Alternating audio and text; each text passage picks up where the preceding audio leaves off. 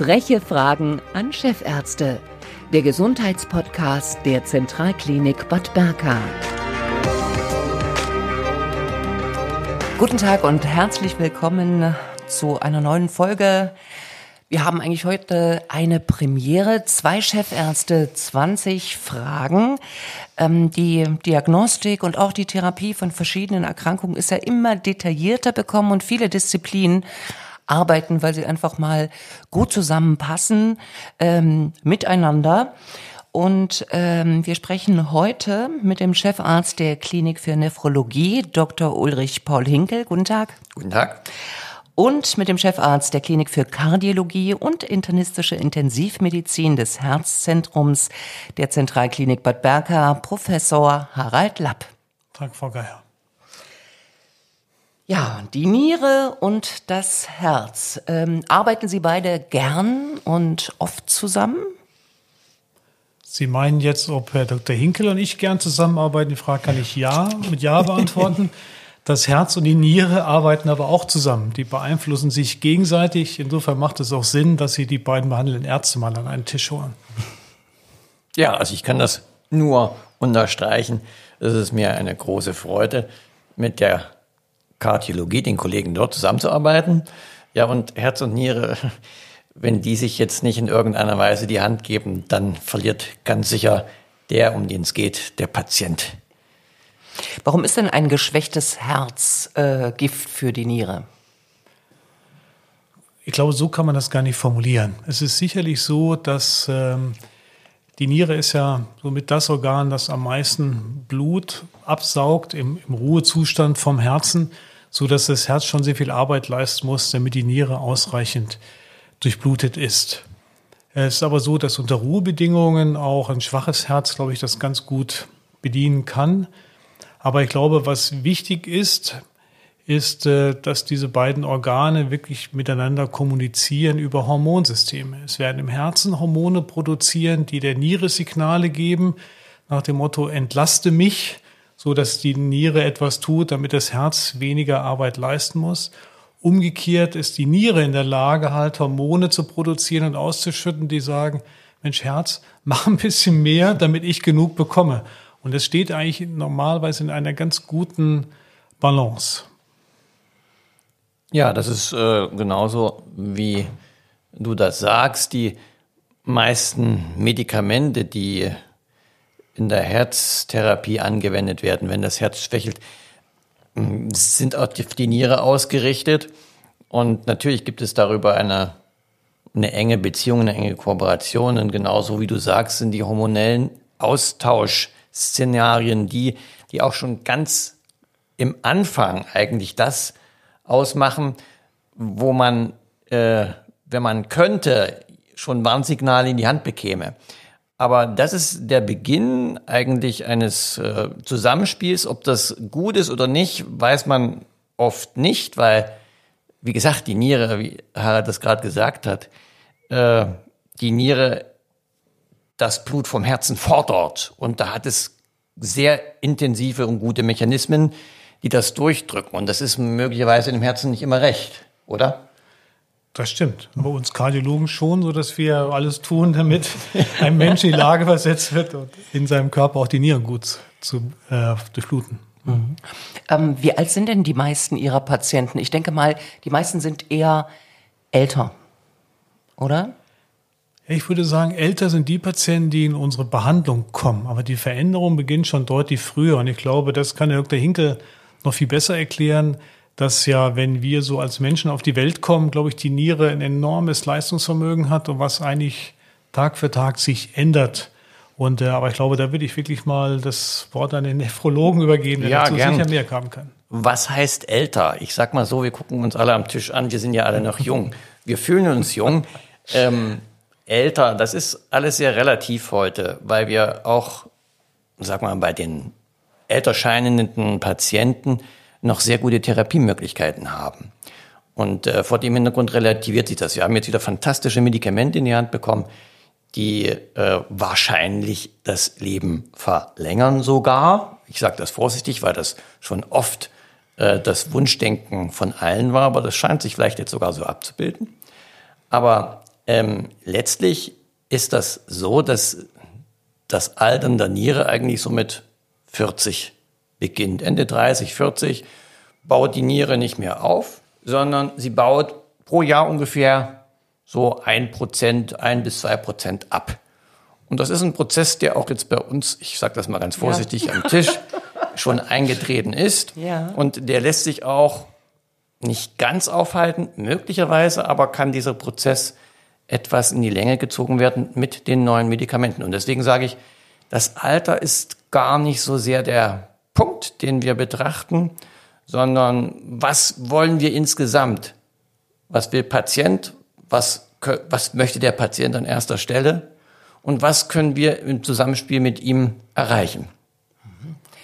Ich glaube, wenn wir über Alter reden, reden wir ja nicht nur über das kalendarische Alter und einfach nur Lebensjahre addieren, sondern es hat wirklich ja was zu tun mit der Gesamterkrankungslast sagen wir so, in einem Patienten. Es macht schon einen großen Unterschied, ob jemand mit 60 Jahren noch einen Typ-2-Diabetes hat oder ihn nicht hat. Also es ist quasi die Summe der Dinge, die den Patienten am Ende in seinem Alter bestimmen. Aber ein steigendes Lebensalter birgt schon ein Risiko für eine Herz- und oder Nierenerkrankung, oder? Ja, ich glaube, das muss man einfach mit dem Ausrufezeichen so versehen. Es gibt tatsächlich Studien, die haben herausgefunden, dass der Tod mit zunehmendem Alter wahrscheinlicher wird. Ja. tatsächlich. Was sind denn so die, also was kann man denn alles falsch machen? Für das Herz, was kann man falsch machen äh, in Bezug auf die Nierengesundheit? Wer möchte beginnen? Sie meinen jetzt, was kann man falsch machen im Sinne des eines Bürgers, der nicht weiß, was in seinem Körper los ist. Ich glaube, ja. das, ich würde das eher umgekehrt machen. Was kann man Positives machen? Ich würde das gar nicht negativ besetzen wollen, sondern was kann man positiv machen? Um Positives machen, kann man das machen, was man überall lesen, nachvollziehen und hören kann. Das heißt, dass man halt irgendwo ausgewogen lebt. Also wichtige Dinge, die sowohl fürs Herz als auch für die Niere wichtig sind, sind halt Dinge, dass man sich gesund ernährt, wobei ich mich gar nicht auf eine bestimmte Kostform festlegen will, dass man sich zumindest variabel ernährt, dass man in Bewegung bleibt. Damit ist nicht unbedingt intensiver Sport gemeint, vielleicht sogar eher im Gegenteil, sondern einfach in Bewegung bleibt und äh, bestimmte Risikofaktoren versucht zu meiden. Das wären halt Rauchen, übermäßiger Alkoholkonsum, solche Dinge. Ja, ganz wichtig, äh, was da gerade gesagt wurde, ausgewogen und auch eben nicht übertreiben. Ich äh, habe große Zweifel, aber das ist meine persönliche Meinung, ob ein Wahnsinnsmarathonlauf auf die Zugspitze im Winter der Gesundheit förderlich ist. Äh, ich habe gehört, da sind mal sieben Leute gestorben dabei. Das ist ein Akutereignis. Das hat jetzt mit der Herz-Kreislauf-Situation, die sich jetzt auf lange Sicht, äh, die wir auf lange Sicht betrachten, nichts zu tun. Aber dennoch gibt es zum Beispiel Patienten, junge Patienten, die mit einer schweren Arteriosklerose zu uns kommen und wir eigentlich gar nicht wissen, woher das kommt. Und äh, letztlich war das in einem Fall so, dass ein Gewichtheber diese Form hatte und wir konnten uns das nur erklären, dass er, wenn er das Gewicht hebt, bis zu 350 mm Hg Blutdruck entwickelt. Und das kann nicht gut sein.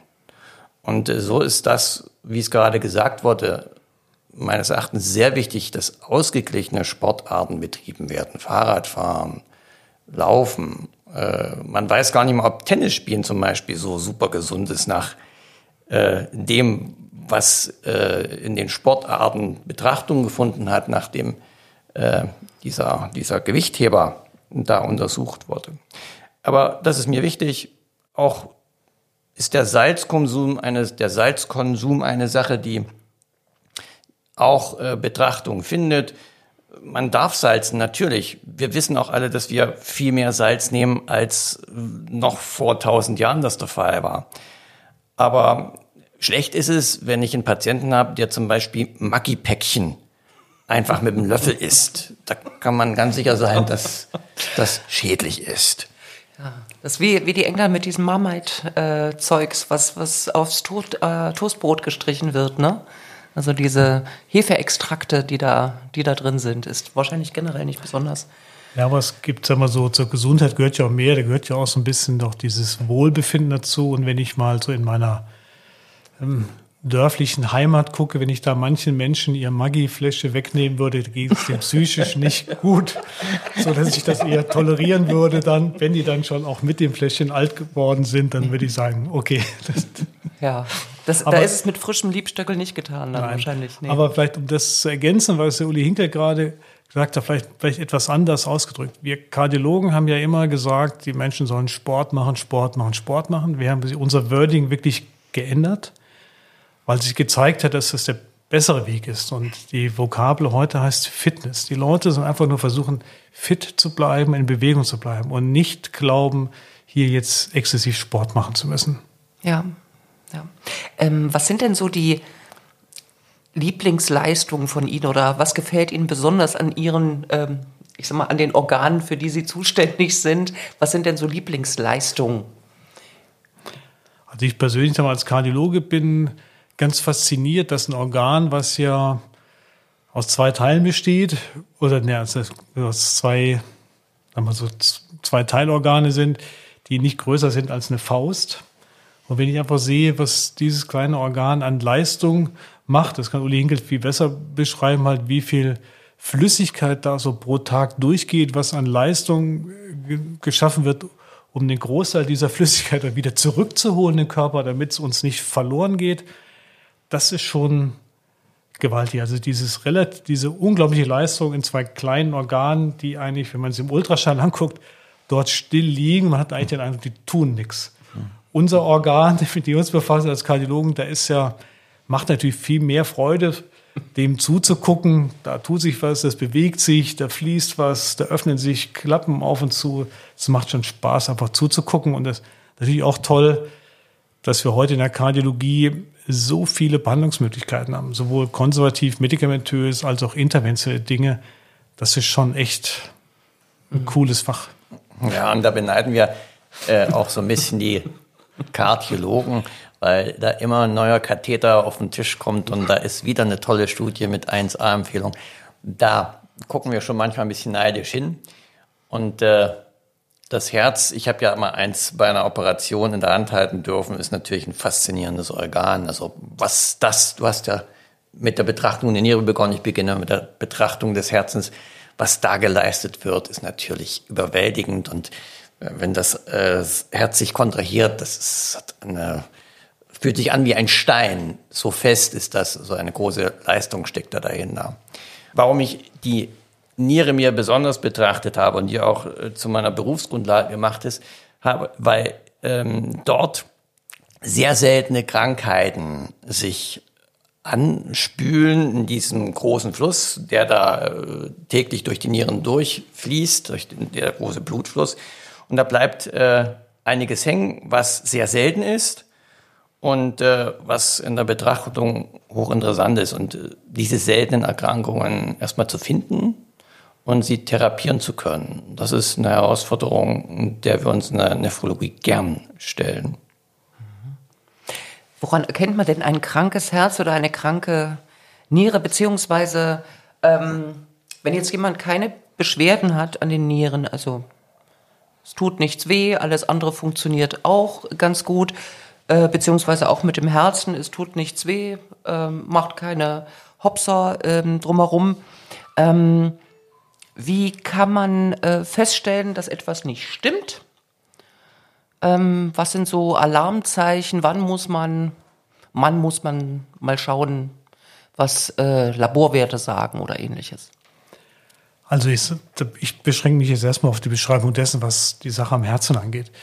Ähm, die, ich würde nicht anfangen damit, jetzt gucken, welche Symptome treten als erstes auf, wann kommen Warnsignale auf, denn Sie haben ja schon quasi vor, vorweggenommen, Frau Geier, dass es ja auch Patienten gibt, die völlig beschwerdefrei sind und haben möglicherweise doch schon eine schlummernde Herzerkrankung. Das Wichtigste ist, und das glaube ich zeichnet auch dann den, den Hausarzt und auch den Kardiologen aus, dass so richt, manche richtige Frage stellen. Das ist, sind diese Fragen nach der sogenannten, ich nehme mal so die wissenschaftlichen Begriff der sogenannten Vortestwahrscheinlichkeit, also die Wahrscheinlichkeit, dass jemand eine Erkrankung hat. Und da gehen einfach verschiedene Faktoren Faktoren ein. Das sind das Alter, das ist das Geschlecht, das ist der Blutdruck, Das ist die Frage, ob jemand raucht, die Frage, ob er einen Diabetes hat und die Frage nach dem Cholesterin. Und daraus ergibt sich heute auch sehr gutes Kurs, dass ich auch sagen kann, dieser Mensch hat eine sehr hohe Vortestwahrscheinlichkeit dafür, jetzt eine Erkrankung schon zu haben. Dann würde ich das Symptom Brustschmerz ganz anders werten als bei jemandem, der quasi eine Reihe von Symptomen hat. Wenn zu mir in die Sprechstunde eine 40-jährige junge Frau käme, die nie geraucht hat, die eine unauffällige Familienvorgeschichte hat und keinen Bluthochdruck hat und zeigt mit dem Finger auf den Brustkorb und sagt, hier tut es mir immer weh, ich habe Angina pectoris, würde ich mich immer völlig entspannt zurücklegen und würde sagen, die hat viele Gründe für Brustschmerz, aber bestimmt keine Herzerkrankung, rein epidemiologisch. Kommt zu mir aber ein 70-jähriger Mann, Bluthochdruck, Raucher, äh, Diabetes, hohes Cholesterin, würde ich sagen, selbst wenn der nur sagt, boah, ab und zu drückt so ein bisschen, ich komme nicht so schnell die Treppe rauf, das hat ein ganz anderes Warnsignal. Also es ist immer die, die Interpretation irgendwelcher Beschwerden oder auch vielleicht Nicht-Beschwerden hängt ganz und gar ab von der Vortestwahrscheinlichkeit. Und da sind wir, wie Uli Hinkel das eben schon gesagt hat, wir Kardiologen ja gut beieinander, weil wir wirklich sehr gute Daten dazu haben, wie wir diese Vortestwahrscheinlichkeit kalkulieren können wie so ein Frühwarnsystem, was es ja auch bei äh, Nephrologen gibt, oder? Ja, das gibt es und das ist allerdings auch recht einfach zu äh, bewerkstelligen. bei uns ist es so, dass wir gerade bei den Jüngeren allergisch reagieren als Nephrologen, wenn da irgendwas nicht stimmt. Mm, weil wenn sich zum Beispiel ein äh, Protein, also ein Eiweiß im Urin zeigt, ist das eine Sache, die darf eigentlich nicht sein in einem gewissen Alter. Man kann dann wirklich auch genau, wie Harald Lapp eben gesagt hatte, diskutieren, äh, in welchem Alter man da jetzt äh, sich gut damit einigen kann, dass das also auch jetzt nicht weiter verfolgt werden muss. Aber bei jungen Patienten schauen wir sehr genau hin, weil das eben in diesem Vortest schon eine Rolle spielt, ob die Niere, ich sag mal, proteindicht ist oder nicht. Und das kann man leicht herausfinden. Früher war das bei den Männern zumindest eine einfache Sache, weil die wurden zur Musterung alle darauf getestet. Das ist heute nicht mehr der Fall. Und so entgehen uns tatsächlich einige Patienten, die wir erst später entdecken. Ja, das ist äh, ein wichtiges Kriterium, was wir anwenden. Neben natürlich Laborwerten, aber ehrlicherweise mal auf so einen Teststreifen Pinkeln, das tut keinem weh und das ist schnell gemacht. Und man weiß doch hinterher auch ja nicht nur Niere, man kann auch noch Diabetes mit betrachten. Das sollte jeder schon mal gemacht haben. Mhm. Gibt es bestimmte Risikogruppen für Nierenerkrankungen? Ganz sicher. Diabetes, klare Angelegenheit und Hochdruck, das sind die beiden Nierenkiller Nummer 1 und 2. Und dann gibt es noch eine ganze Reihe anderer, aber die gehen schon in Spezialgebiete hinein. Ähm, eine schwache Niere kann verschiedene Herzerkrankungen auslösen, auch. Mhm. Ähm, nicht nur Herzschwäche, sondern welche noch? Also die, die Niere ist ein wichtiges Organ in der Blutdruckregulation. Das wäre für uns das, das Wichtigste. Eine Reihe von Nierenerkrankungen und auch Veränderungen an Nierengefäßen können einen schweren eine schwere Bluthochdruckerkrankung auslösen. Insofern ist das, glaube ich, eine ganz wichtige Sache. Dann natürlich halt, wenn die Niere äh, bestimmte Hormone ausschüttet, führt das dazu, dass im Herzen zum Teil halt ähm, mehr Arbeit geleistet werden muss, auch mehr Bindegewebe einge, eingelagert wird, was wiederum dazu führt, dass so sich eine Herzschwäche entwickeln kann. Und daraufhin zielen noch eine Reihe der Medikamente, die Uli vorhin angedeutet hat, auch heutzutage abzielen. Mhm. Das wären zwei wichtige Punkte. Wie sieht denn ähm, die, also eine gute abgestimmte Diagnostik aus zwischen Kardiologen und Nephrologen? Ja, kommt drauf an, wer zuerst angerufen wird. Also ganz wichtig ist, dass der eine an den anderen denkt. Und äh, wenn ich jetzt einen Patienten vorgestellt bekomme mit einer schweren Nieren, Insuffizienz sagen wir, also eine, eine schwere Nierenschädigung.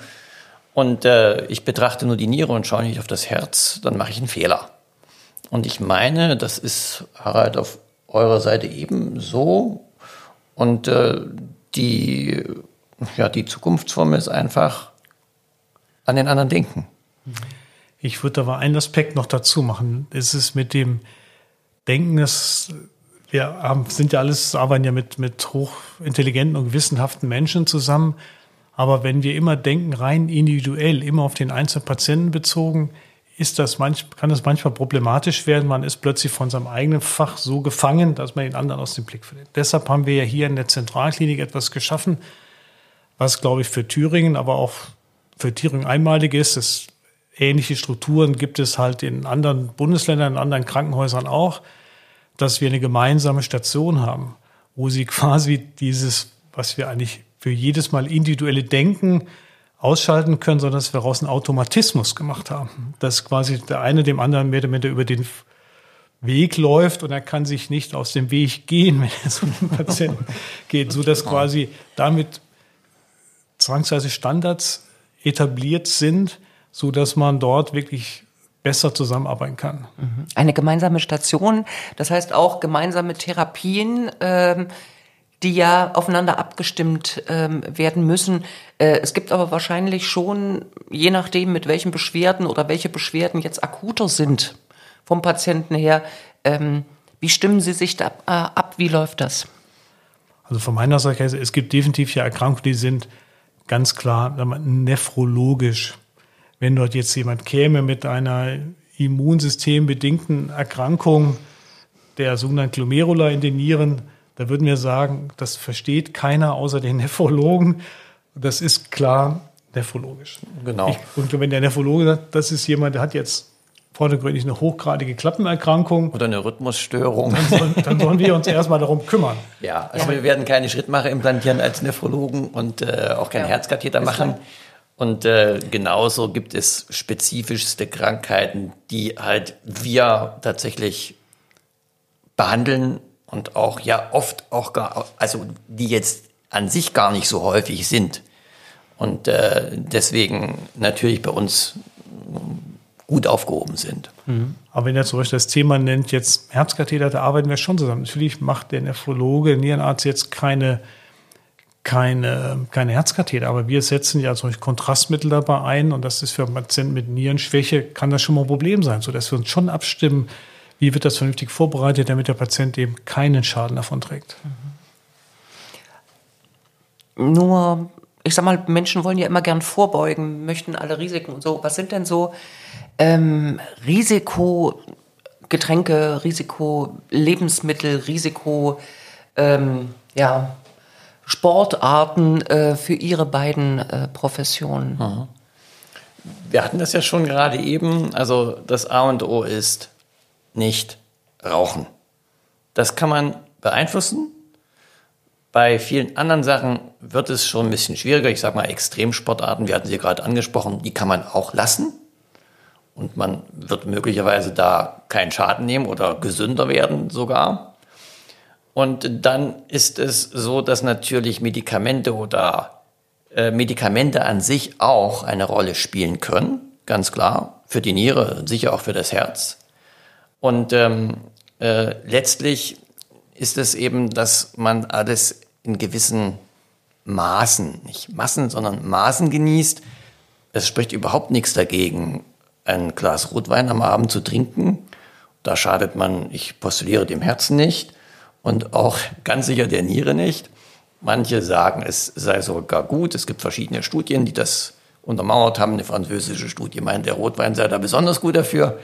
Es soll wohl eine Studie auch in Bayern gehen, die herausgefunden hat, dass Bier dort an ja. erster Stelle äh, einen protektiven Charakter haben soll. Aber was ich empfehle ist, was Harald Lapp ja auch schon gesagt hat, es muss ausgewogen sein. Es sollte nicht eine Mahlzeit eingenommen werden, die sich jeden Tag wiederholt. Es sollte auch mit Nahrungsergänzungsmitteln vorsichtig umgegangen werden. Ich kann sagen, ich hatte eine Patientin, die hatte eine schwerste Nierenschädigung, die wir auch gerade so von der Dialyse wegbekommen haben. Sie war schon dialysepflichtig, weil sie Nahrungsmittel, Nahrungsmittelergänzung, Ergänzungsmittel genommen hat. Und äh, das ist bei dem einen möglicherweise hilfreich, aber bei dem anderen kann es eben auch schaden. Äh, es gibt Sachen, die man bei Jugendlichen hin und wieder findet, die die Niere schädigen. Ich hatte einen Patienten, der hatte einen Trompetentee getrunken. Ja, Engelstrompete, das war nicht gut für die Niere. Das war generell nicht gut, auch nicht gut für die Niere. Aber es gibt eben auch den Patienten, der in Norwegen eine Pilzmahlzeit zu sich nimmt und Zeit seines Lebens dialysepflichtig ist.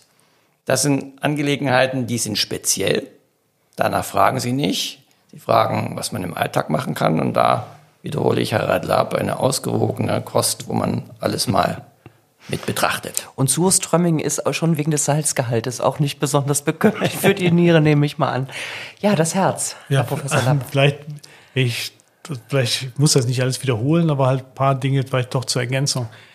Ähm, das Wichtigste ist, heute trinken sehr viele Menschen ähm, süße Getränke, also gesüßte Getränke.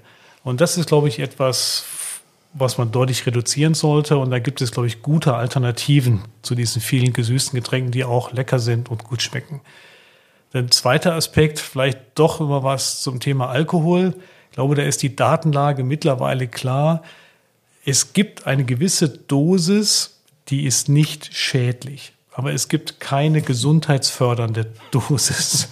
Aber es gibt eine gewisse Dosis, die ist nicht schädlich. Und ab dann, wenn man diese Dosis hinausgeht, wird es halt schädlich. Und äh, da gibt es leider halt für die Frauen ist die Dosis geringer als für die Männer.